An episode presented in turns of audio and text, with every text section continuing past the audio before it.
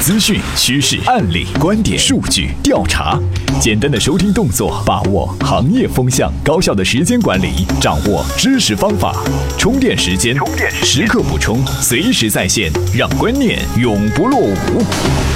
媒体与内容，探知世界运行的新规律。充电时间，文化媒体人频道。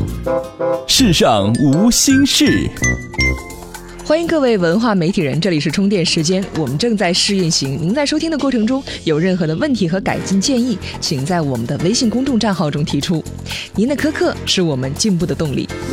版权诉讼一波未平，一波又起。网易云音乐就涉嫌侵犯版权问题对酷狗提起诉讼，而在上个月，网易云音乐因为涉嫌侵权被酷狗音乐起诉。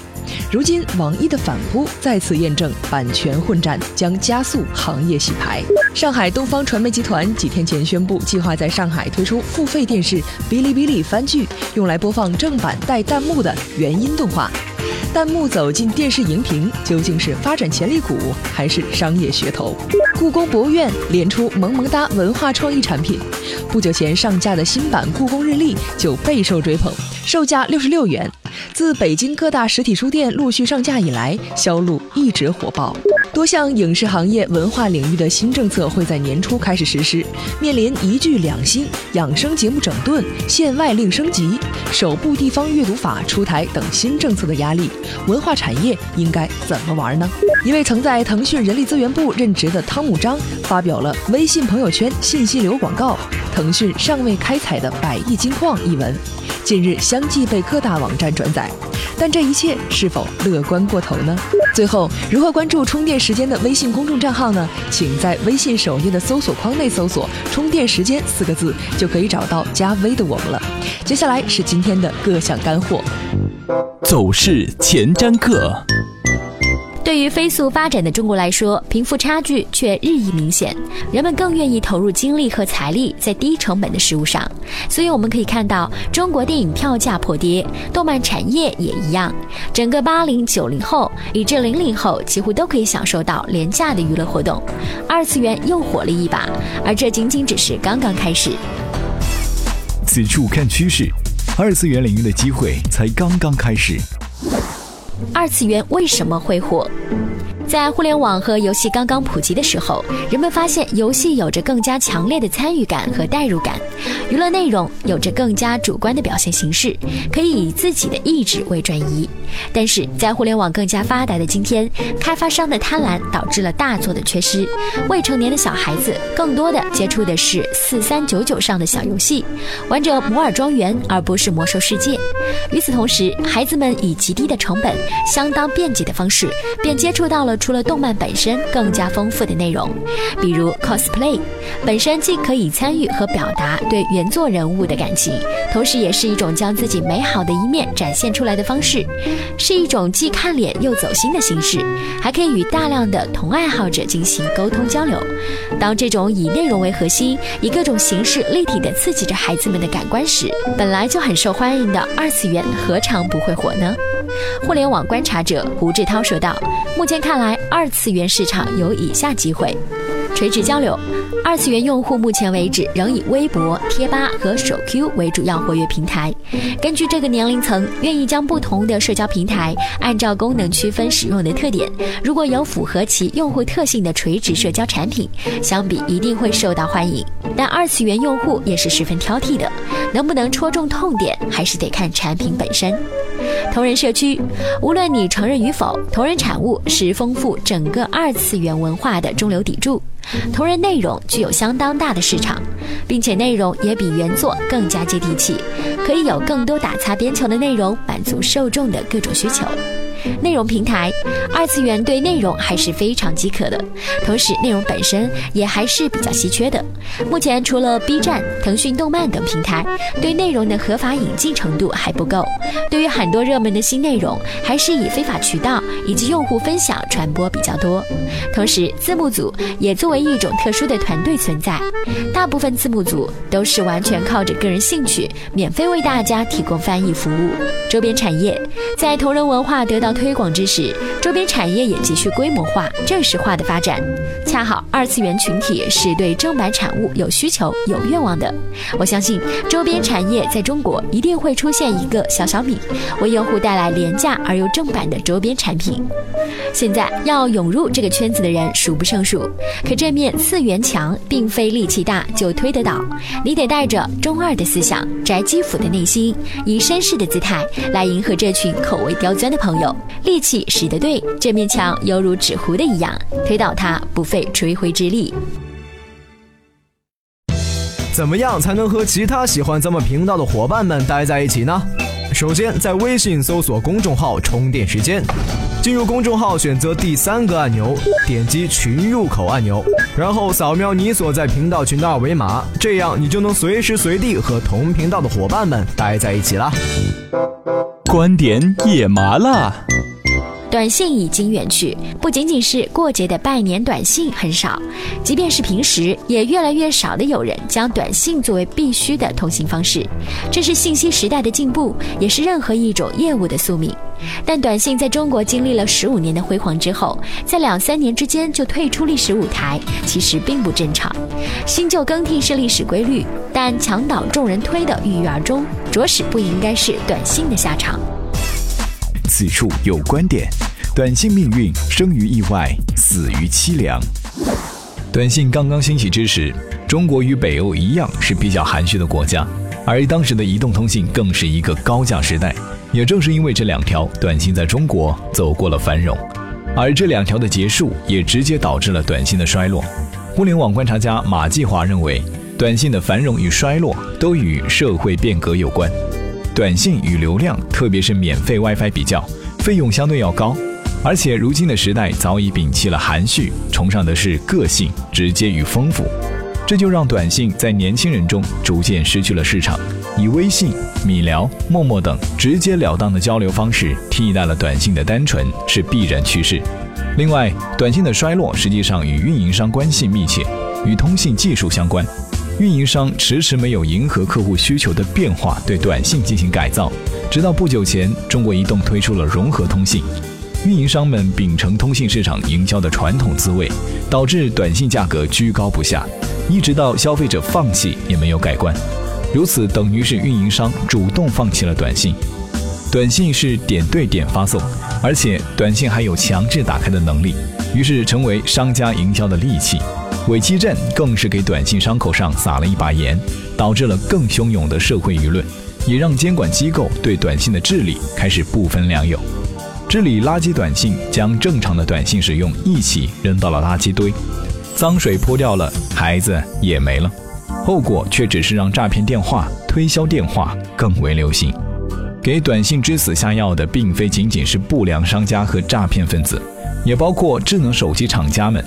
此前的功能手机时代，短信图标牢牢控制在运营商手里，但现在的智能手机厂家却通过对操作系统的设置和 UI 的控制，帮助消费者进行分类管理，还有软件进行智能化的识别与屏蔽，于是短信就真的没有了出头之日。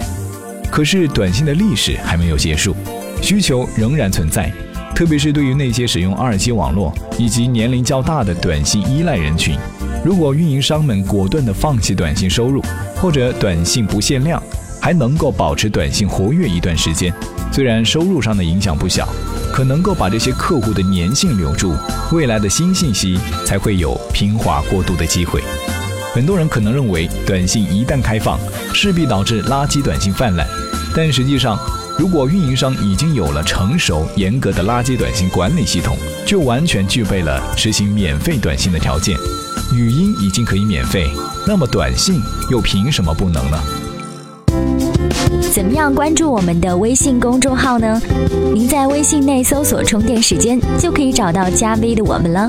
关注后赶紧开始每日签到，积分可以兑换礼品哦。观点也麻辣。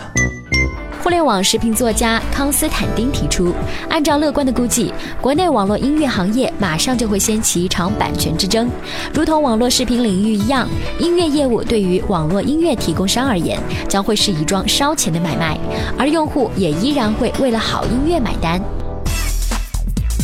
此处看观点，人们依然会为音乐买单。中国的用户没有为音乐付费的习惯，但我想这并不是阻碍网络音乐产业发展的最大问题。花费巨额版权费用的互联网巨头不会对非法网站坐视不管，在巨头围剿之下，后者会愈发没有生存空间，版权将以自上而下的姿态逼迫用户乖乖就范。当然，距离网络音乐全面向用户收费还很遥远。因为即将到来的行业竞争将会把免费期延长一段时间，免费是互联网行业一贯的手法，这种手法会在网络音乐领域同样奏效吗？答案当然是肯定的。顺应网友的行为习惯永远不会错。另外，从免费到收费的变革也是需要勇气和代价的。不过，光拼免费是远远不够的，也是病态的。故而，在免费的基础上，网络音乐服务商也在尝试推出多样化的增值服务，如包月下载、包月收听、高品质音乐付费下载等。音乐终归是要走向收费的，这个道理就像天下没有免费的午餐一样简单。三 G、四 G 网络的普及为在线音乐提供了巨大的市场空间，也让用户随时随地的收听音乐的需求变得更为自然。通过下载的单一方式收听音乐正在成为历史。网络音乐服务商支付在版权上的费用将会以会员费、流量费的形式转嫁至普通用户身上。这种模式仍可类比网络视频行业的做法。搜狐视频等视频网站目前已经开始向用户收取会员费、包月费，音乐网站未来也会采取同样的方法。另外，优酷在上个月已经获得虚拟运营商牌照，意味着其在现有会员模式的基础上，将会推出不同档次的流量包，以满足用户在非 WiFi 环境下观看视频的需求，同时也填补对服务商的流量支出。在网络音乐领域出现第二个优酷是很自然的事情。中国的数字音乐产业在盗版率高达百分之九十九的恶劣环境下挺过了十多年，足以证明其强大的生命力。尽管表面上看起来音乐在人们生活中无足轻重，但我们完全有理由相信，在免费渠道完全堵死的情况下，人们依然会为收费的音乐买单。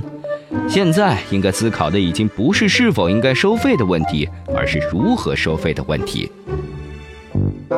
真相重回放。